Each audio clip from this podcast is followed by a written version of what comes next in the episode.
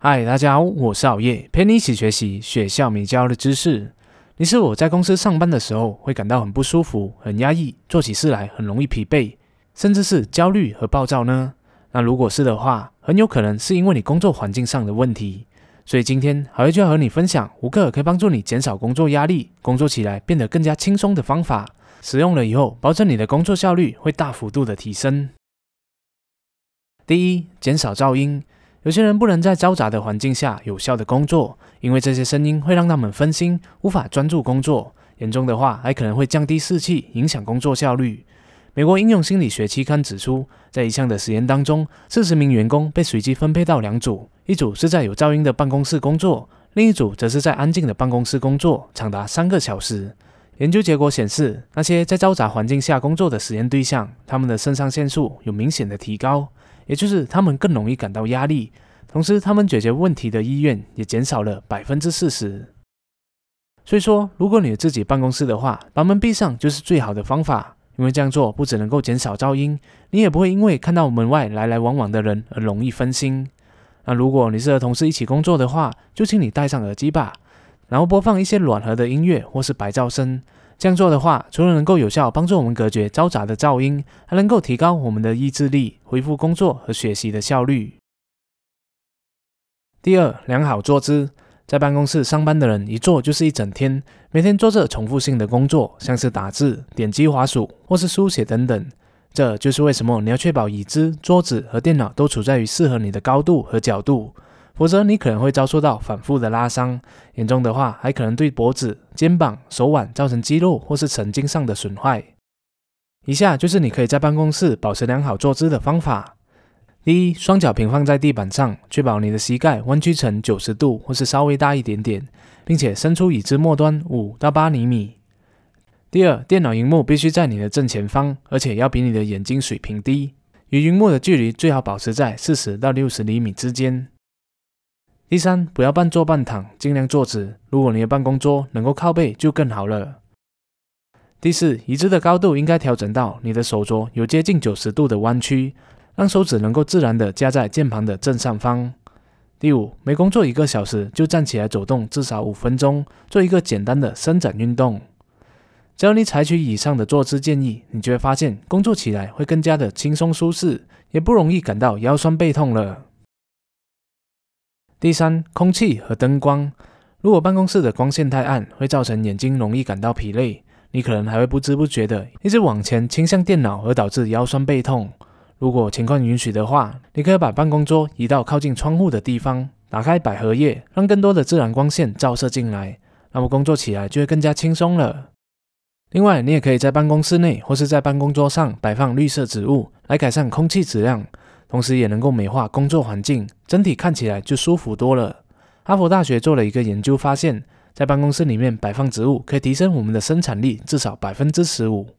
此外，通风和空调系统也必须要定期维修，或者你也可以考虑购买一台空气净化器，这样的话就能够改善工作周围的空气质量，对提高我们的工作效率也是有很大的帮助哦。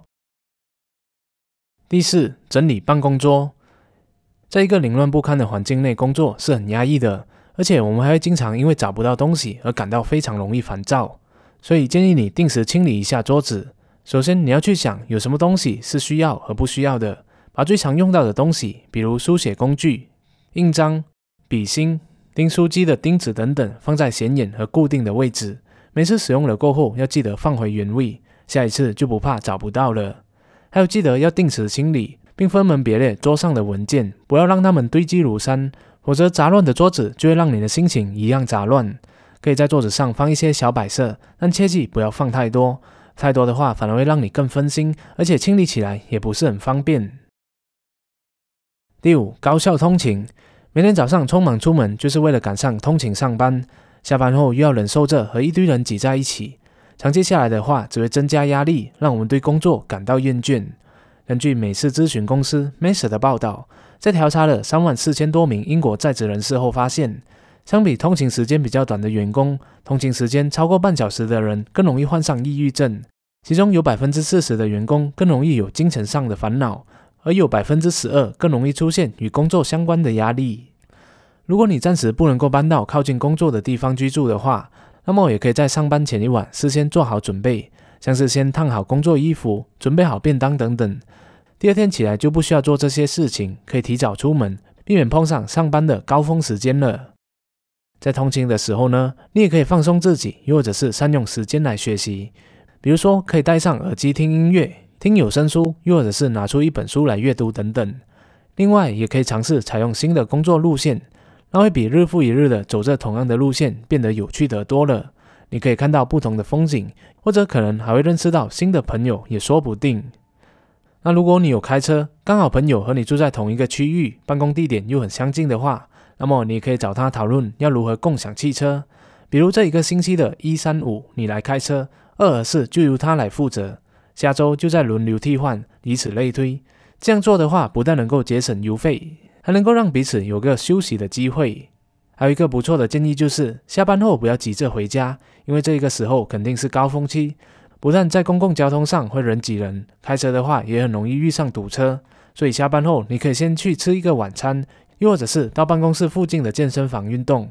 那么你就能够确保自己不会因为高峰时间回家而感到烦躁不安，同时又能够运动，保持身体的健康了。好了，这是今天好友大家分享的五个帮助你减少工作环境压力的小技巧。我们来回顾一下：第一，减少噪音，把门关上，或是戴上耳机，播放白噪音或是暖和的音乐来集中你的注意力。第二，良好坐姿，时刻警惕坐姿，才不会容易腰酸背痛。第三，空气和灯光，打开窗帘，摆放植物，改善空气质量和光线。第四，整理办公桌，不让杂乱的文件让自己容易心烦气躁。第五，高效通勤，善用高峰时间，让你的通勤时间也能够变得愉快高效。最后，还要想要问问大家的是，当工作压力山大的时候，你会选择与工作为一种修炼，认为压力只是当下的自己能力不足而已？熬一熬，顶一顶，修炼过后就能够把压力化为实力了。还是你会选择放假几天，让自己喘一喘气，放松一下，再回去面对呢？那我自己本身就是会选择前者的。欢迎大家也在下方留言，写下你的意见和想法，我们可以一起互相讨论学习。谢谢大家观赏，希望今天的影片对你有所启发。如果你喜欢好业的影片的话，就请你订阅好业的频道，点赞和分享，启发更多的人。那如果不小心点到小铃铛的话，就更好了。这样好业就可以争取在每逢周三晚上七点半的时候弹在你面前的机会了。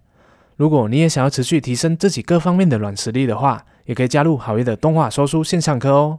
每周多读一本书，就离成功更近一脚步。我们下一集再见。